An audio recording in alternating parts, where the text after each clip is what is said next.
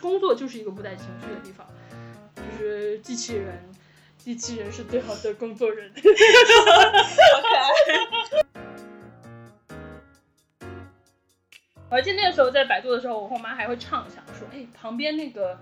有个什么西山有个楼盘，什么西山公馆什么的，然后我妈在那边就是拿着那个户型图还在看，说，哎呀，你未来如果去了百度，然后你一个月挣多少钱，我没有拿多少钱，对我给你付，我妈说你第一步付多少首付，然后你来还贷款，然后巴拉巴拉，他们畅想半天，然后今天的互联网看了看就是收入水平，然后增长趋势，然后就再也没有人提买房子这件事情。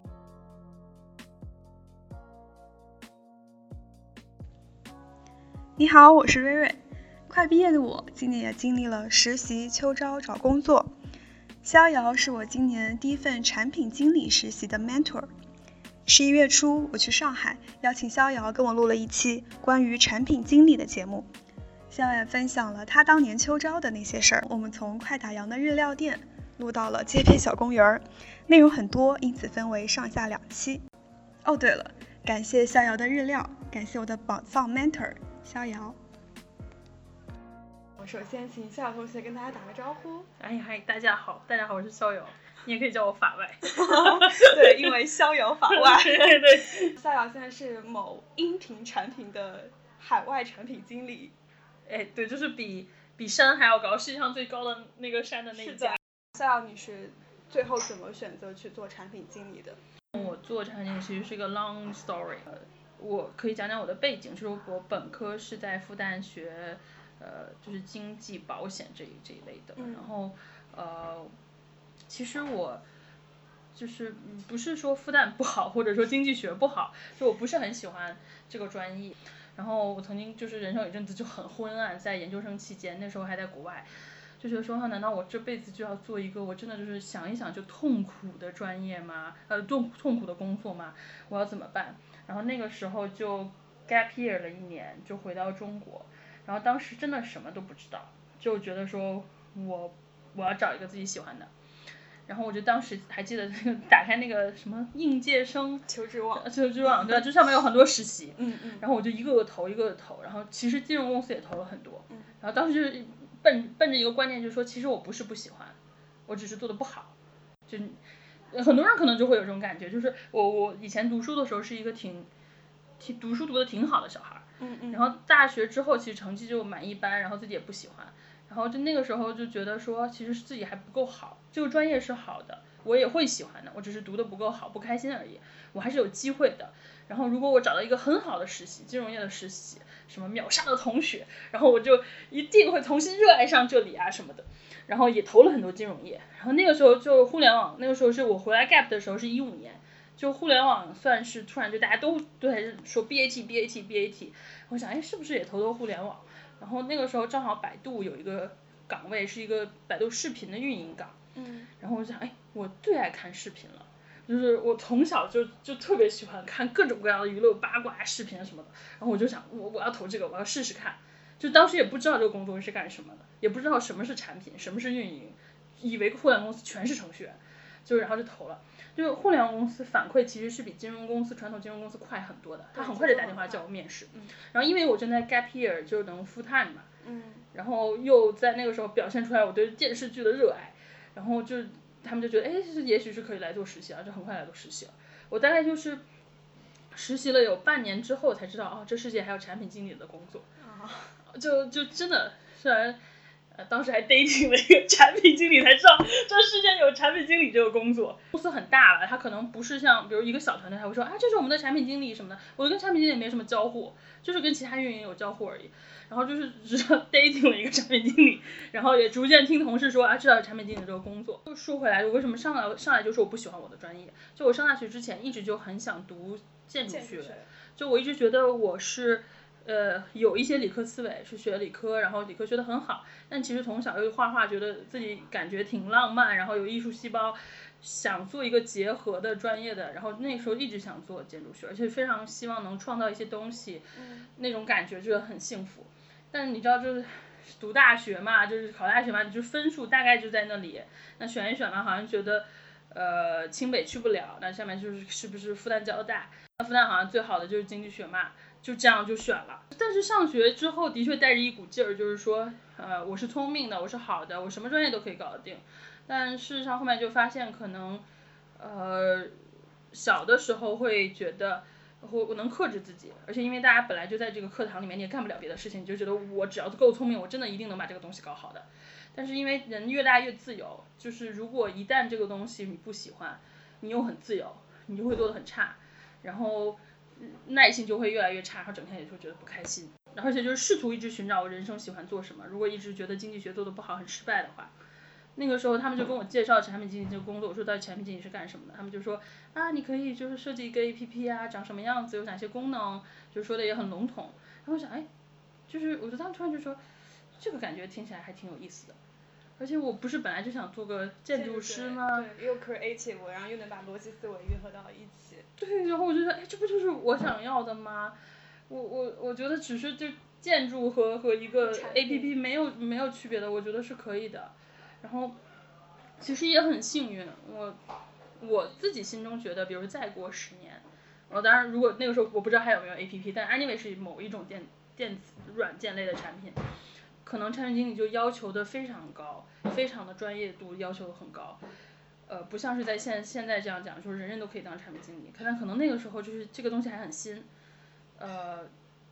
甚至包括有很多人零八零九年在做产品经理的时候，你会发现他的专业是五花八门的，就大家觉得你你逻辑思维够好，然后呃，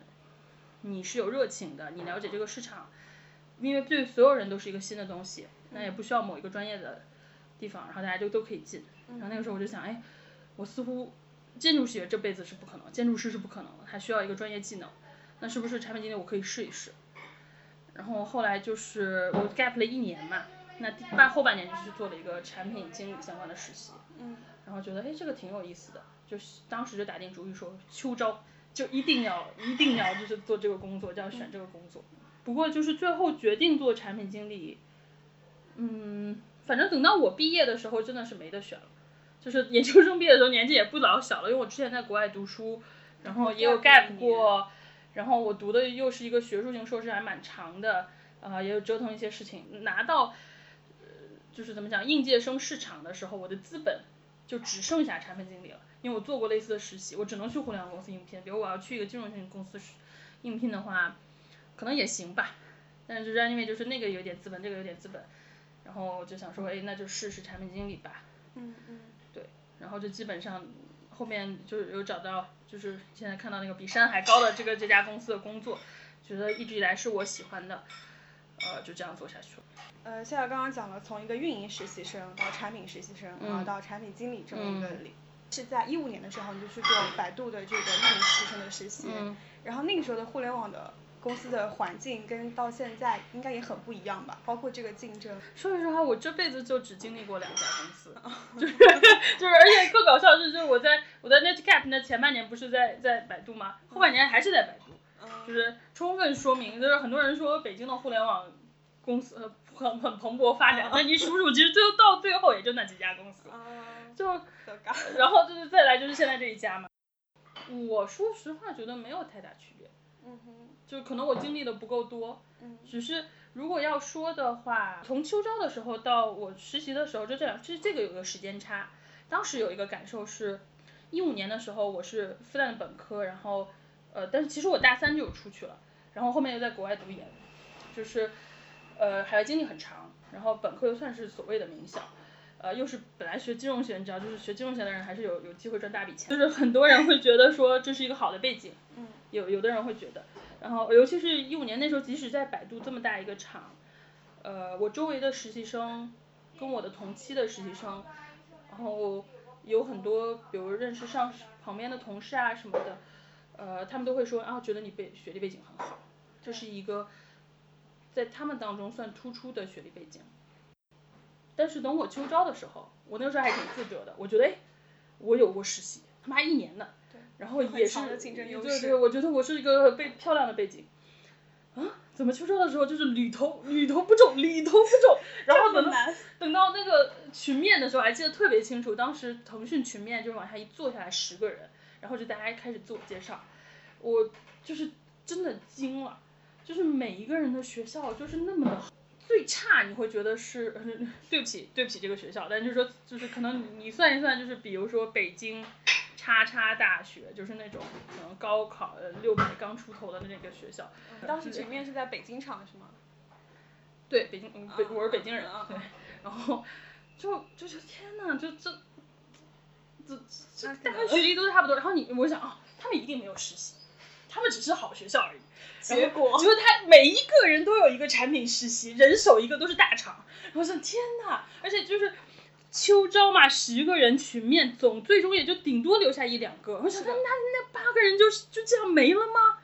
天呐，就是我以前就是大家学历背景都跟我差不多，在我做实习一五年的时候，还觉得大家周围人都会说，哎，你是突出的，你是好的。等到秋招的时候，天呐，然后就哦，这个工作水涨船高，就是越来越多的人听到产品经理这个工作，然后很多人来想做。然后可能也的确，因为它是一个趣味性很强的工作，对。然后呃，挣的也还可以。然后对于就是很多名校很好的学生来讲，他其实是，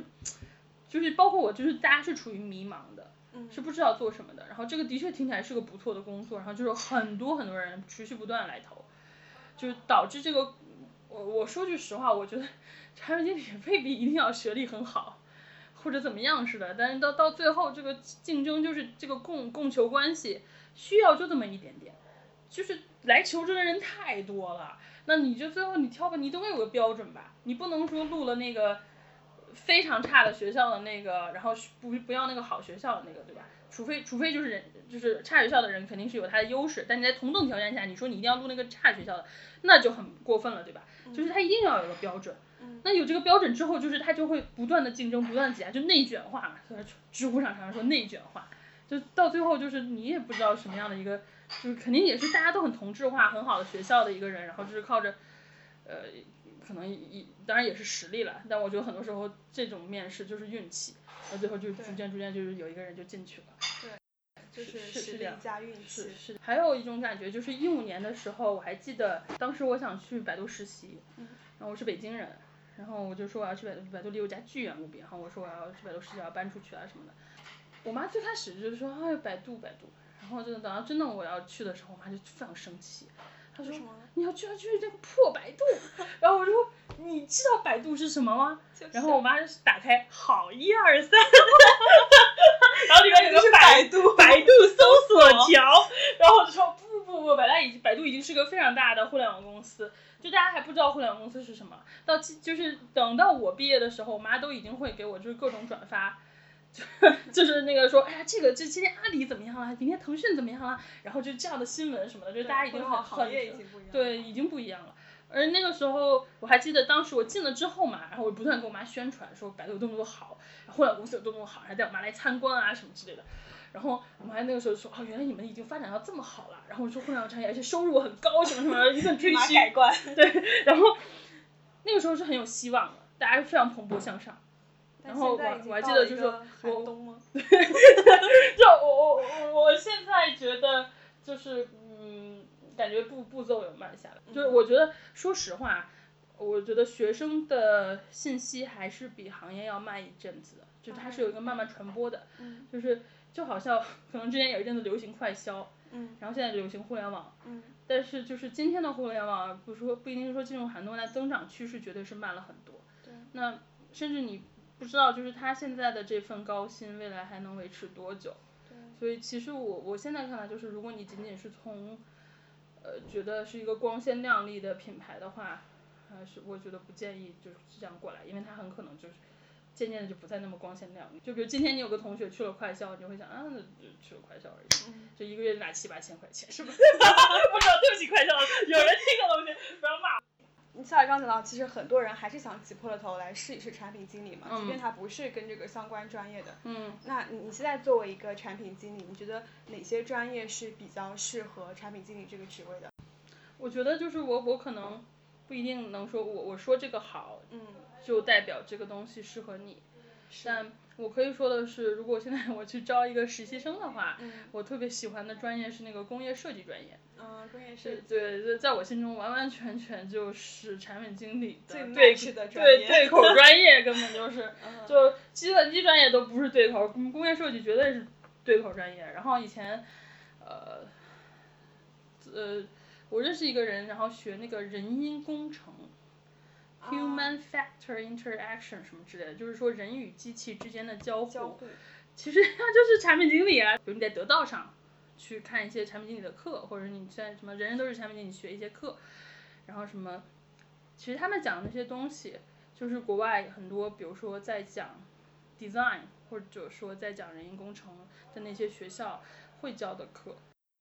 嗯，而且甚至可能比像我这种野路子出身的产品经理，可能他的基本功就会搭的扎实一点。比如我就会问说，呃，我们如何去做用户调研，对吧？他可能会说，哎，方法一、方法二、方法三、方法四，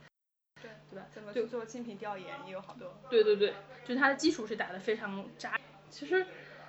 有人说喜欢技术出身的产品经理嘛，我是认同的。就不代表每一个 计算机系的同学都适合做产品经理，那这样的话，今天所有程序员也可以做产品经理。就，但的确，如果一个产品经理懂技术，的确是很好的。然后，如果再往后说的话，呃，但是你说纯纯看专业的话，我觉得就是的确，还有就是设计设计出身的同学嘛，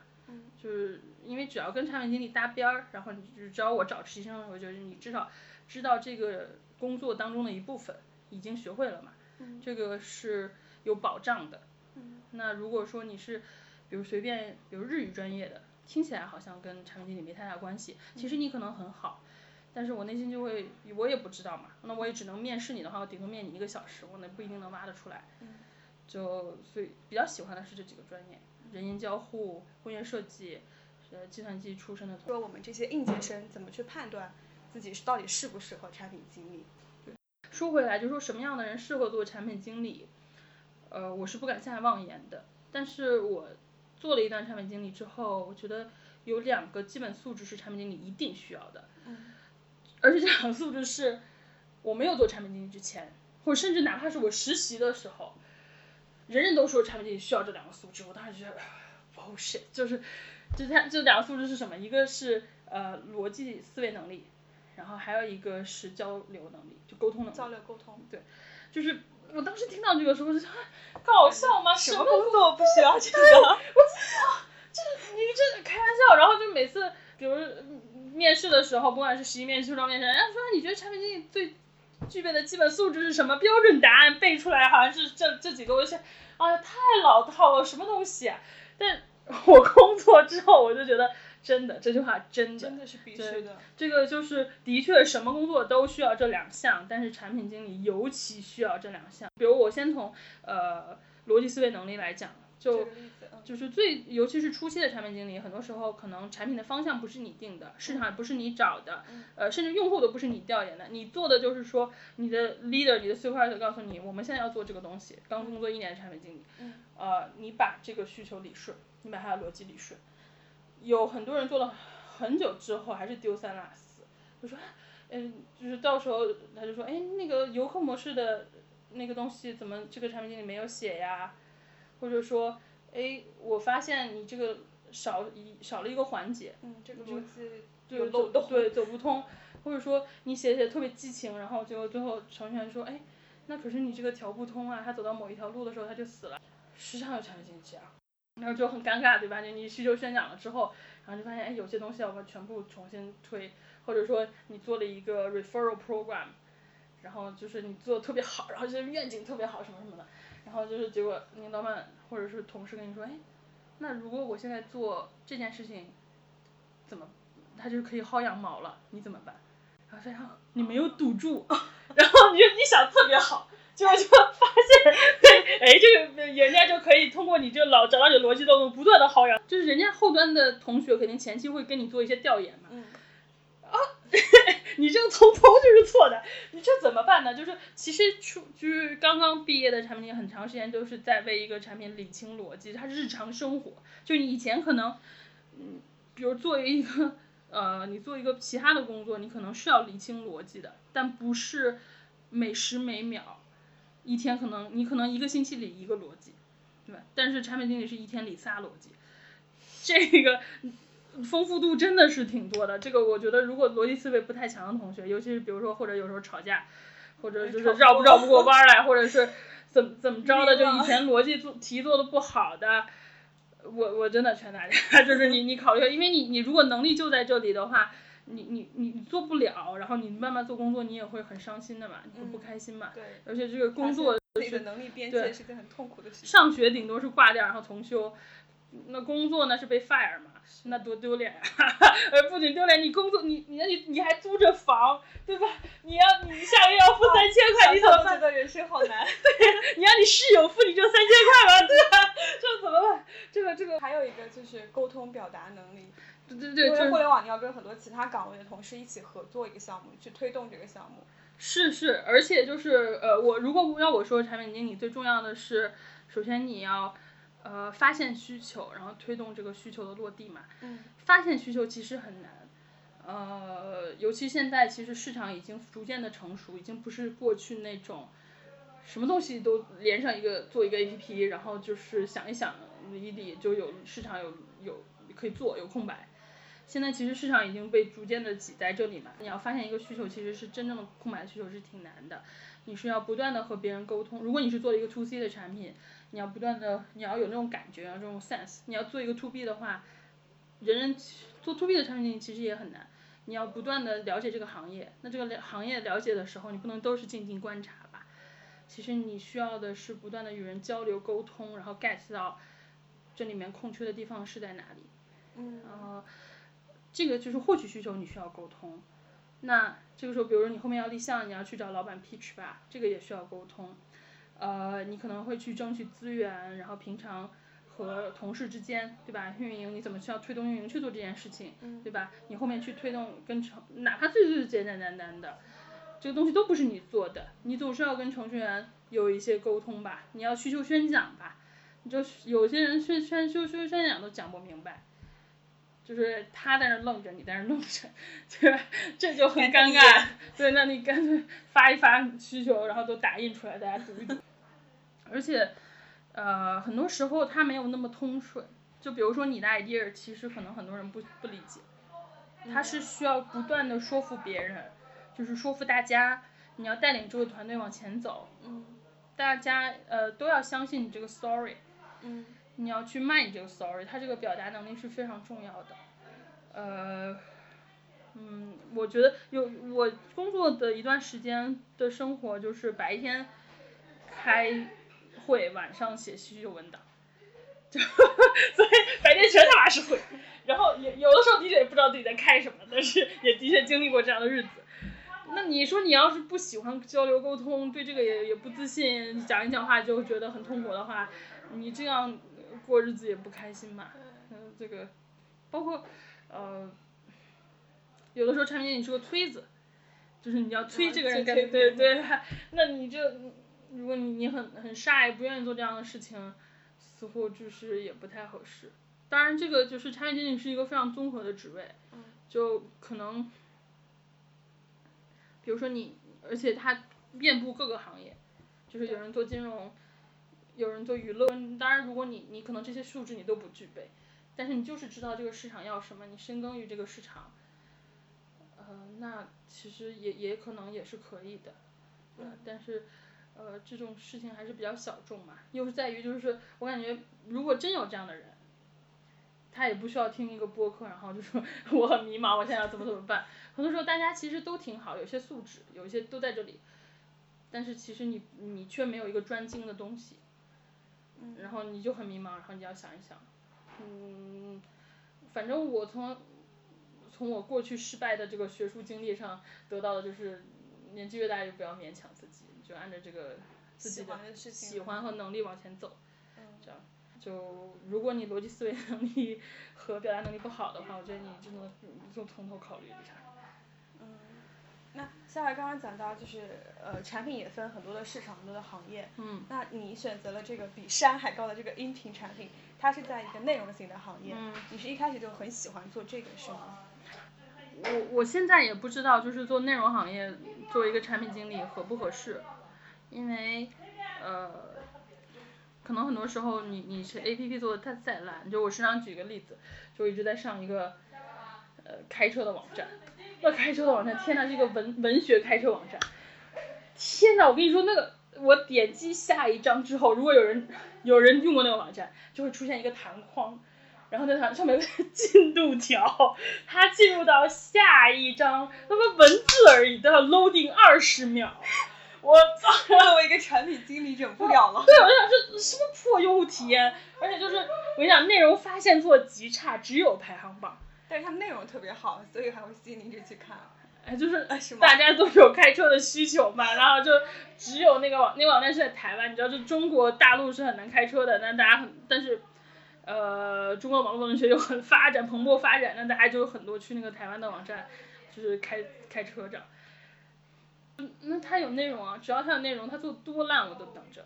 就是，而且我最近详细用一下那个网站，发现哦，它做了好多功能哦，我都没有用过能。换了产品经理。没有，就是它一直都在，哦哦但是就是他交互做的太差，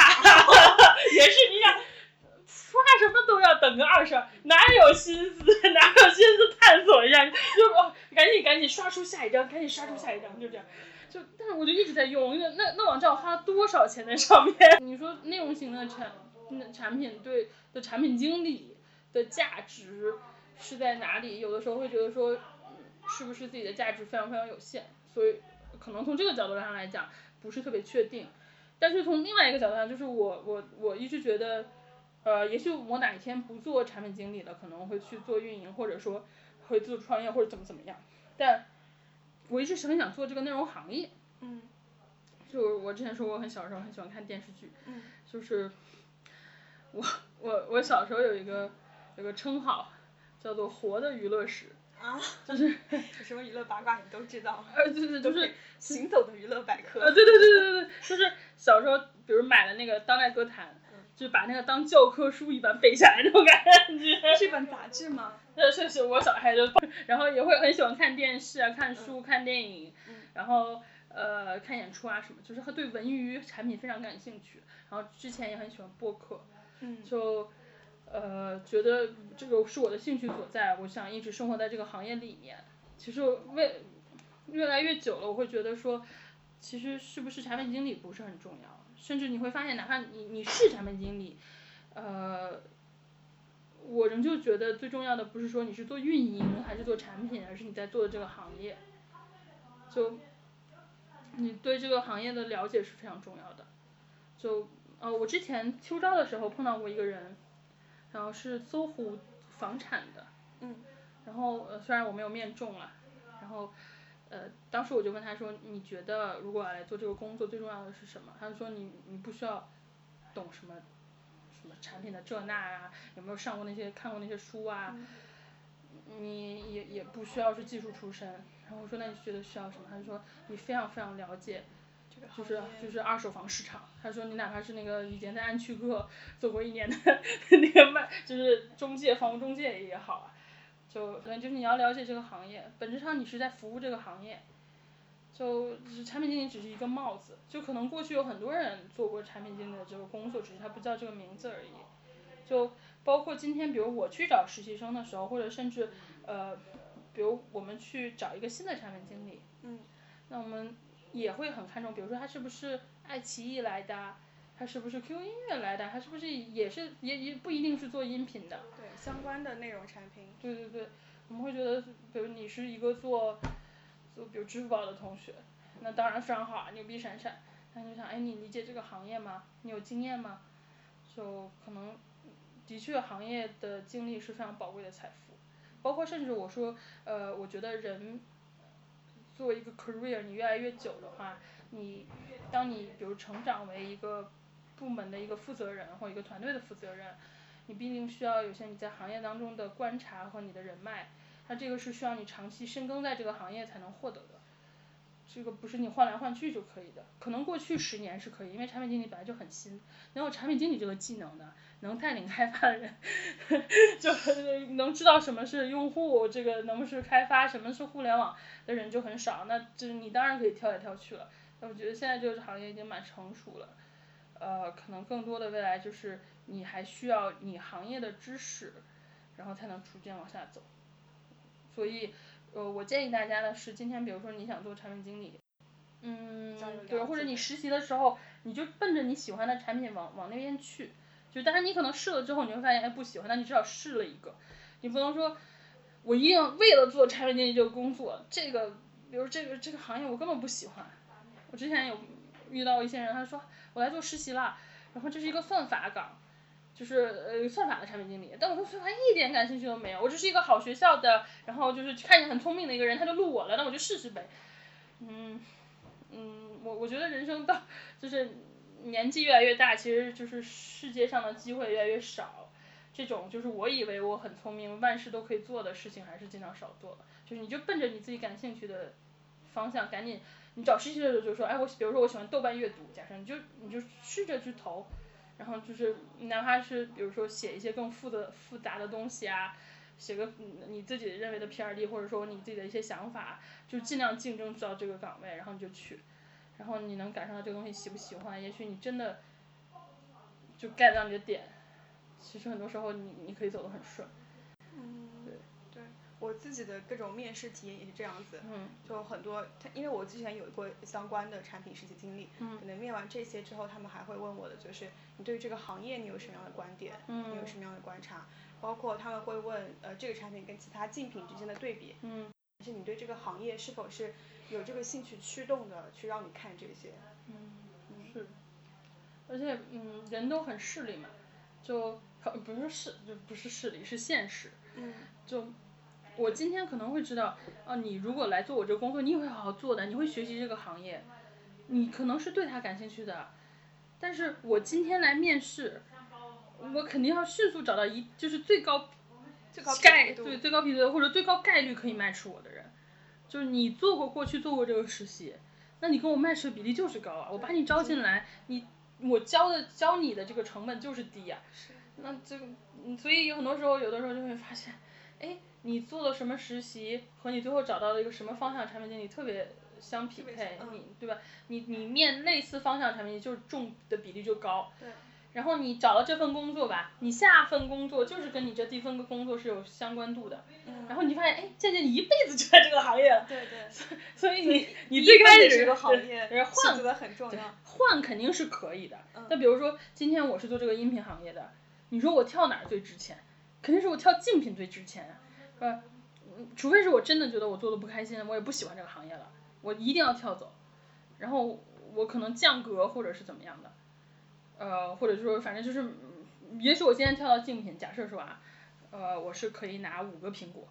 那然后但是如果我跳到一个非竞品，我只是可能就只能拿三个苹果，但是因为我只我讨厌这个行业，所以我只能拿了那三个苹果，但是最佳的状态肯定是去拿那个五个苹果，就是 就是，年纪年纪越大越来越不说钱，说苹果。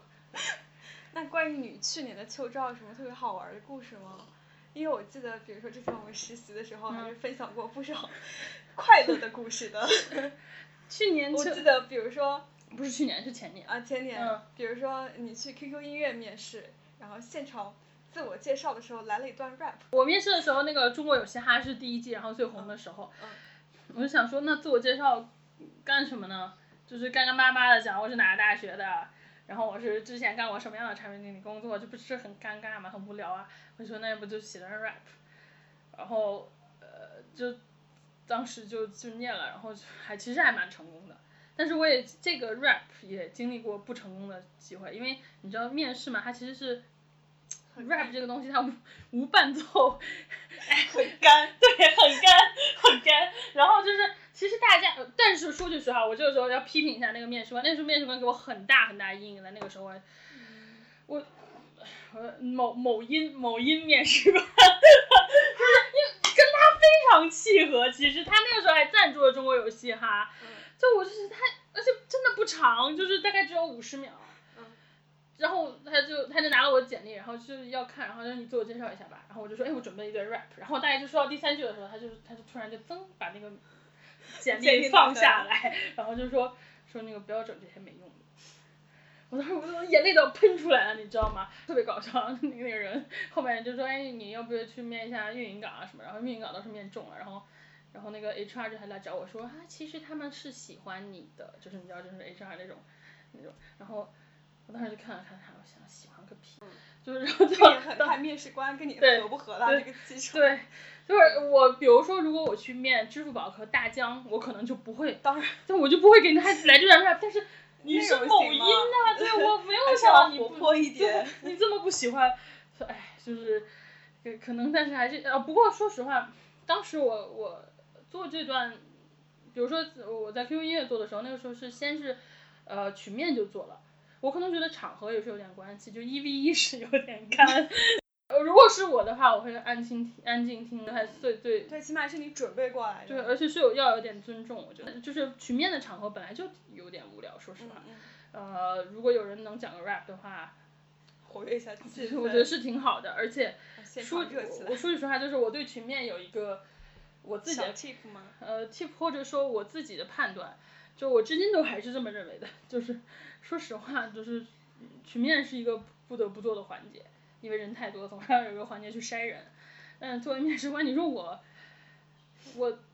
这群面大家都觉得很扯嘛，那我能看什么？就是有的时候你招进来这个人是跟着那个群面和一面的面试官去做的，嗯就是他就是给自己下面招一个人，嗯我这个校招名额是给我们部门的，嗯但是，有当然有的时候是没用的，呃，然后他可能那个时候他其实就是听一听自我介绍，他就想，哎，这个人做过的东西跟我 match 不 match？那如果他 match，那就听行吧，就是那个你群面那个时候就等着吧，听他们胡说八道三十分钟，最后就要了那个就看一下简历谁给我 match，然后就是还是那个自我介绍那人，就他吧。就是我，其实我觉得是有可能的，所以就是大家不要觉得群面的自我介绍不重要，其实很多时候他就是这个时候看你，对。那后面那个东西就是大家哎有，我觉得真正能看中的人不多，就是这又不是高考对吧？还谁谁还真觉得说高，大家都觉得哎高考还算是是是很重要的，然后是一个选拔标准。那群面大家都到社会上面五花八门的，呃我觉得群面被认可的几率也不高嘛。嗯，对，对。所以就是大家可以试试好好准备一下自我介绍。我的自我经验也是，嗯我有一次去面某旅游产品，然后嗯也是群面，大家都在说，嗯但是我感觉还是要好好抓住自我介绍。在群面自我介绍的时候，比如说了一些我的信息点，其中嗯重点有讲一下我之前我的研究方向是互联网用户行为，然后他可能就需要一个能帮他做用研的人。嗯，之后我们群面有可能有可能。对我们之后群面的过程，其实大家都在抢着说，我觉得我的表现也没有很突出，然后最后也没有抢到 reporter，那他最后就只要了我。嗯我觉得就只是因为他想要一个用研的人而已。嗯，有可所能有可能。以这个时候释放一些多的你的信息还是比较有帮助尽。量能抓住任何机会去表现自己，突出自己，就是他没有义务服务你了已经。我觉得群面，我那个时候的还有一些 trick 的话是，呃，首先我参加那个群面，参加群面之前，我参加过那种，呃，有好几个小小伙伴在一起，然后就是做一些模拟的那种活动。啊，模拟群面。对，就是也没有什么交钱去，就是那种，就你知道，一旦到校招，然后就是凡是对产品有兴趣的人，对，有很多那种类似的群，然后就是就说啊，今天就是比如说在东直门想想想练的小伙伴就在一起，然后就有很多人来了。其其实是个挺好的活动，就是因为有线上的，嗯，因为我觉得很好。是。哎，这这可以做一个 H 或者 A P P 什么的，不是那个剧本杀都有人做吗？我觉得这 是个商机。对对，但是这也有可能很多人已经做了，这个其实挺有挺有用的。说实话，这个东西练和没练过就是有区别的。是。嗯，就好似那个行测，练与没练过绝对有区别。我觉得它根本不在不在于就不测不出来你这个人什么智商有多高什么的，它只能在于你对这个专你对这个工作多在意，他只能测出这个东西。因为你真的在意的话，你一定会好好准备。就行测就只有这一个工作，就这一个一个一个能力。他测不出来人的智商高低，可能公务员是可以的，因为竞争非常激烈，然后试卷非常统一什么的。但是对于像产品的这些行测，我觉得就是看你对这个有多在意。你在意，你提前一定会去下一个什么中公行测，就点点那个题 去看一看。所有的笔试行测题都是 猜的，不会就选 C。啊，那那就我懂了。就我我我真的觉得，嗯，那个那个模拟挺有用的，就你也不用怕说你说的制不制式化，嗯，就准备和没准备过的就是不一样。就是你是一个时常判作文的人，你判了上成千上百个作文，你肯定知道什么是制式化。那面试官一年才出去校招几次啊？就是而且校招也未必，我跟你说所有人都愿意来。校招嗯跟你本身业务没太大关系啊，你可能很多人就强制 HR 或公司要求你一定要来你才来的，很多人逃避之不及，所以他可能一年才几次校招，他哪知道什么叫模式化，他不知道的，他就是听着听着啊，这个同学挺有道理的，这个同学挺有逻辑思维的，这个人说出来的话不蠢，就是这样，所以我我我是很建议大家去练一练的，而且其实很多时候他给你的不仅仅是呃你可能比较知道怎么说。还有一个就是自信，就是那种 carry 全场的感觉，因为你练过嘛，你大概还是有些感觉的。还有一个我群面的一个小 tip，就是因为那个时候我已经练过了嘛，然后我知道我大概还是能说出一些话来的。很多人到群面到最后一句话都没说，就我可能会前面对前面我也不说我一定要争一个什么样的角色，我不喜欢我就是自由人，我就是前面就是试图我能发言的地方我就发言，然后表现我似乎好像。有些东西一样，然后我觉得哎，不错了，对吧？这个时候我就会 干一件，其实这个挺贱的，这个，你会就是我会说，就是，因为我会知道，比如可能有十个人，有三个同学很会讲，跟我差不多会讲，那我怎么让那三个同学看起来不怎么会讲呢？因为后面他，我觉得后到后面大家精力就会散，然后我就不想再集中进去说那么多东西，又怕很显得我呃 aggressive。然后那，但我又怕那几个同学，你知道疯狂表现，对，那我怎么办呢？不想让那些同学讲。对，我就会说，这时候我就会说，哎，我能不能看看叉叉同学？叉叉同学看起来好像没有发言，但他似乎很有想法。我跟你讲，那个时候叉叉同学会用非常感激、看天使一样的眼光看着你，然后就一个机会，对，你就赶紧发言了。然后那就这时候，呃，其实面试官就会觉得啊，这个同学就还是有一点点会组织能力嘛。然后感觉还是会照顾到大家的情绪，对，你有在乎到这是一个团队，而不是几个人在疯狂表现自我。对，但其实我就是个绿茶婊。但是，而且我跟你讲哦，其实他这个心思是蛮坏的，是什么？那个被我突然点到的同学，对他可能没有准备。对，其实他，但是他就是为数不多，终于有人 cue 他，就是为数不多说的机会，他就磕磕巴巴说了一个东西。然后有时候是不太好的。对，我有遇到过一个情况，是我同学跟我讲的。他去应该是面腾讯吧，然后他群面的时候也是，他觉得有几个人跟他就是比较势均力敌，他很怕这几个人进了，因为一般群面十个人就进一两个嘛。啊对对。他感觉自己在排的第三的位置，他就很怕，他就让他旁边那个人没一直没有讲过话，然后就问他，哎，这位同学，要不我们来听一下他的想法。然后那同学其实压根应该就不打算进这场群面了，所以他全场就安静如鸡。最后他突然被 Q 到，他其实也磕磕巴巴也没有讲，反而浪费了时间。然后这一组的 timekeeper 也没有把控好时间。最后他们在群面完 reporter 汇报完之后，那个面试官还过来问他说：“你为什么这个时候要 Q 你旁边的同学？你没有照顾他的情绪吗？如果他没有说好，你你你这个时候你会怎么办？”天哪，这是绿茶婊被识破了，真的！哎。我跟你说，时代真的是在发展。就好像我说，我实习的时候，后来到秋招的时候是不一样的世界。是吧？是吧？我的招后面已经不管用了。我听我同学跟我讲的时候，真的好尴尬。哦天呐，群面确实也是一个感觉，是很多人在呃呃互联网求职的时候最怕的一个环节。对哦，这个所以说是实话啊，我真的觉得群面这个东西，哎，就是一个筛人方法。嗯，呃，我没有。你说什么人能在群面中稳定发挥，表现出他的优秀特质？其实人很多时候，呃，就是一个临场发挥。这跟我这跟港姐选举非常像，就是很多人说，哎，港姐最终怎么选出来一个猪扒？就是因为如果你看过港姐选举，你会发现它其实是一个非常看临场反应的一个一个一个比赛。就是秋招也是这样，他不是我我我不认为他一定表现了个人能力。那但是你你说你如果说你觉得工作对你非常重要，你那么热爱这份工作，你就要排除这个风险。这个时候，不过我要往回退，就是虽然现在讲秋招，但我奉劝大家，其实进入到找到一个好工作，最好的办法就是实习转正，就是你就防止你进入到这些就是我们傻傻叉的这种就是随机环节。嗯。你就实习转正，你就实习转正。而且你会发现，当你秋招，你非常努力的在这弄这弄那，又有行测，又有群面，后面又一 v 一什么 HR 面的时候，你你那个后面忙的要掉泪的时候，你会发现其实那个公司大部分名额也还是留给实习的同学。是的，是的。所以建议大家就是好好投投实习，然后建议尽量找到实习转正的机会。